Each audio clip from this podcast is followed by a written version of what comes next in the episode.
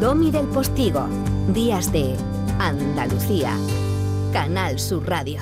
Tostada con aceite y cine.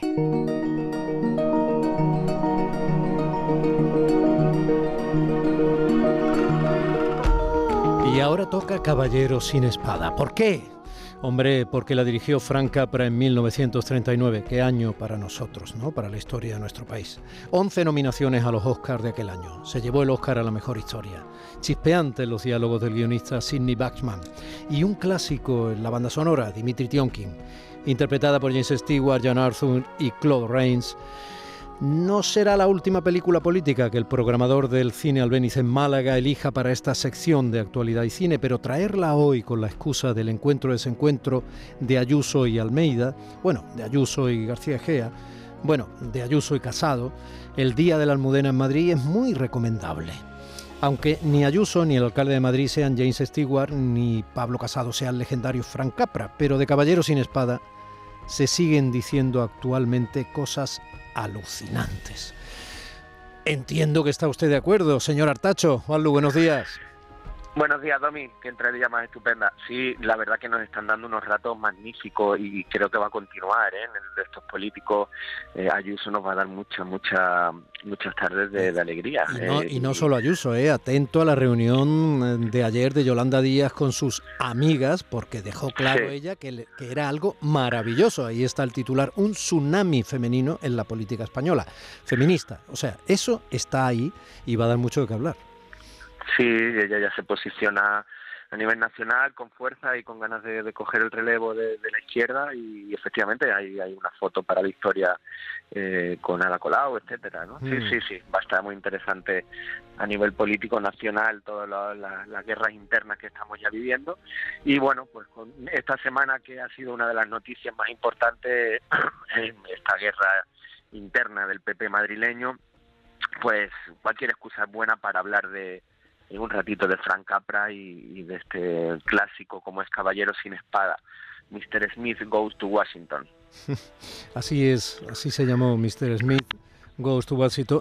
El señor García, ¿no? Más o menos, ¿no? El señor González, eh, que va a Washington, al Capitolio se refiere, ¿no? O sea, que ni más ni menos acaba siendo, acaba siendo senador. Vamos a acercarnos a la película de cuando ese hombrecito de pronto ve ante sí el Parlamento. Miren, ahí está. ¿Quién? ¿Qué? El Capitolio. Sí, señor, tan grande como la vida. Ya lleva ahí mucho tiempo. Sí, señor. Por aquí, senador. Sí, señor. Por aquí, senador. Todo tuyo, Juanlu. Sí, bueno, pues estamos en el año 39, que es un año importante por muchas cosas, pero en el cine se hizo La Diligencia, se hizo Lo que el viento se llevó, se hizo Tú y yo, se hizo El Mago de Oz, se hizo Linochka, y así podríamos seguir eh, con una veintena de títulos más de obras maestras incontestables de la historia del cine. Sí. Un año eh, mítico por, por esto que, que se rodó ya no solo en, en Estados Unidos, sino también en Europa con varios títulos eh, clásicos. ¿no?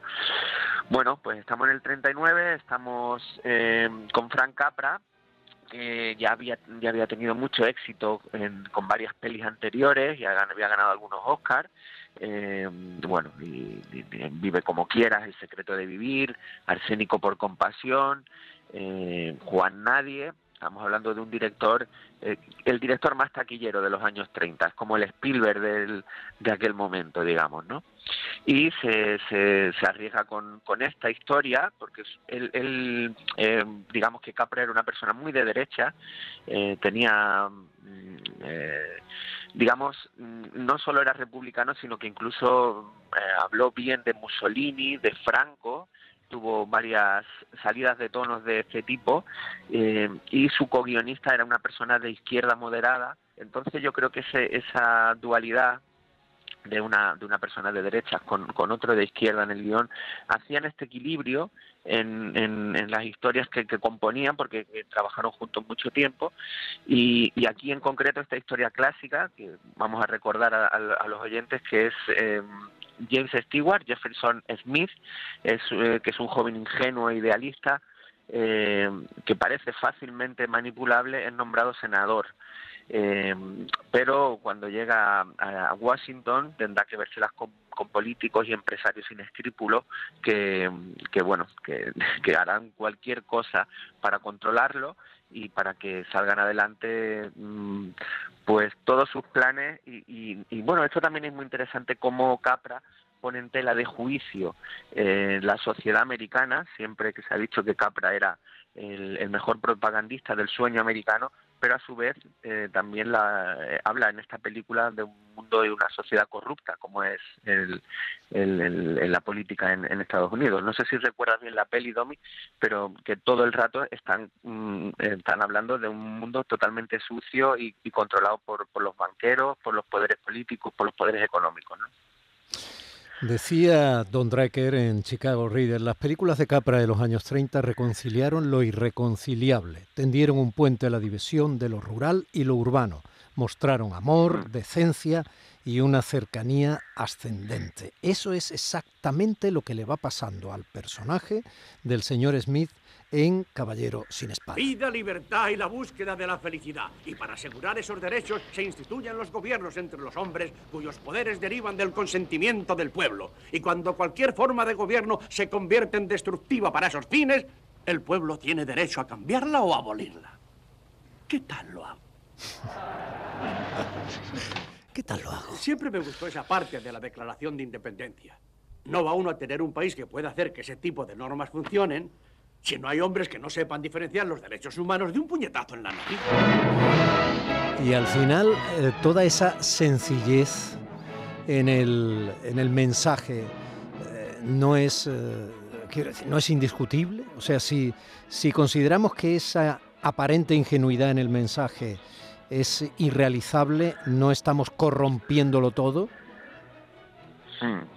Sí, anoche me puse la película porque hacía varios años que no la veía mm. y, y, efectivamente lo primero que te llama la atención es eso, es la, la sencillez que casi roza lo simple en, en, un mensaje tan, es decir, no te llegas a creer del todo que pueda existir un personaje como James Stewart, que sea tan sumamente ingenuo y porque en la película es, es presidente, el, el director de Boy Scout, un un, bueno, que dirige a los niños y de hecho los niños de uno de estos magnates es el que le, les propone a, a, a James Stewart para senador, ¿no? Sí. Y, y, la verdad que todo es como muy sencillo, muy simple, pero te va calando, te va calando, te va cogiendo la película y te va metiendo ese mensaje de, sobre la democracia americana, sobre los valores, sobre Washington, sobre Abraham Lincoln, que está tan presente eh, con, con, su figura y, y, con un elemento muy claro de la ciudad donde, donde está desarrollándose.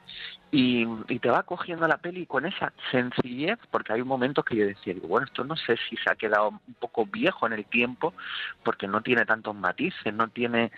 Pero no, la película va, va rodándose muy muy fácilmente, entra muy bien y, y, y, te, va, te va cogiendo, te va atrapando y te cuenta perfectamente lo que quiere y te, y te va demostrando um, su visión de cómo es, es la mm. política en Estados Unidos. A ver si esto le resulta viejo a los oyentes. Con eso de la presa de Willett Creek en curso, el hombre que vaya al Senado a ocupar el puesto de Sam Foley no puede hacer preguntas ni hablar fuera de turno.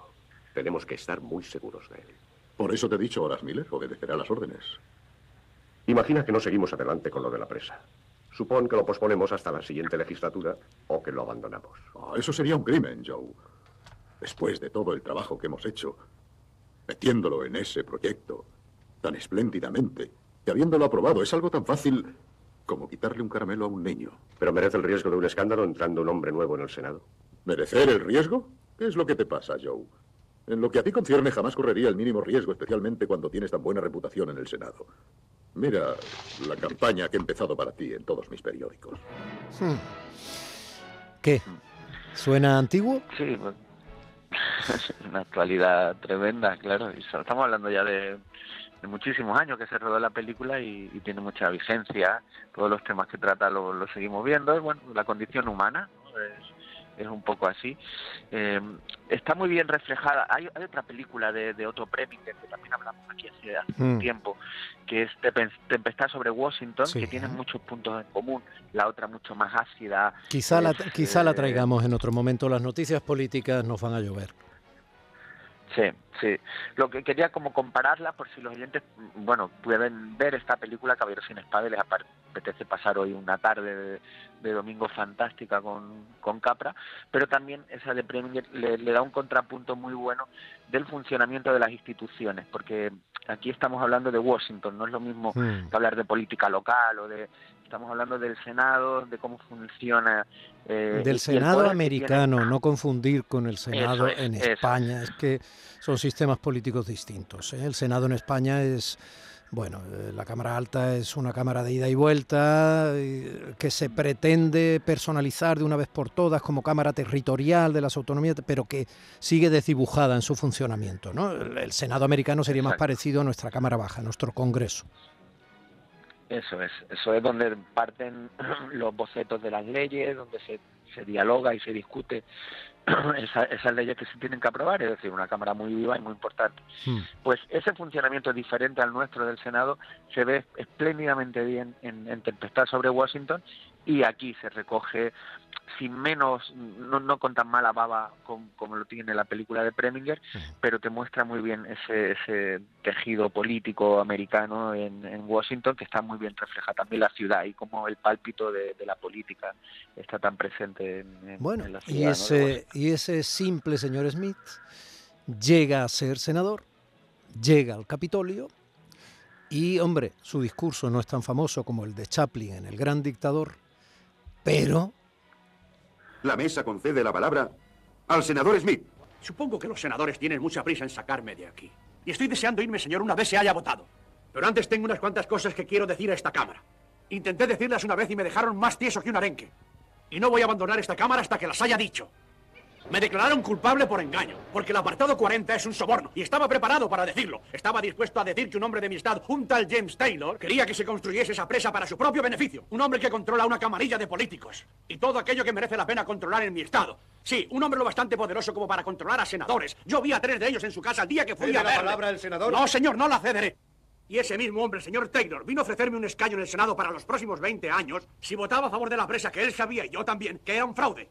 Pero si me atreví a abrir la boca en contra de esa presa, prometió partirme en dos. Capra sería de derecha, su guionista sería de izquierdas y todo lo que tú quieras. Pero en todas las películas de Capra se hace una, un encumbramiento de la honradez frente a la corrupción. Ya está, es tan simple como eso. Así es. Y sobre todo cuando te lo dice como ahora Jesús Puente, que la verdad, que los dobladores que hemos tenido tan maravillosos. Sí, lo, estamos descubriendo en algunas películas, es verdad. Siempre decimos que es muy interesante ver el cine, no, no el de animación, sino el que tiene actores eh, físicos, hombre, verle su voz y su trabajo actoral, ¿no? Pero qué suerte hemos tenido de tener actores tan maravillosos de doblaje en España.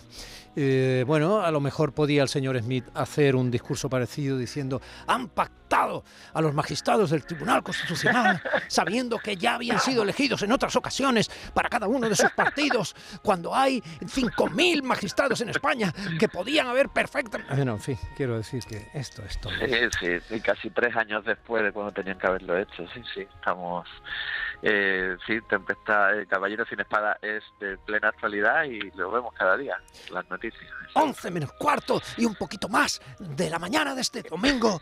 Juan Luis Artacho, hasta la semana que viene. hasta la semana que viene, Jesús Fuente, Domi del Postigo. Domi del Postigo en Días de Andalucía.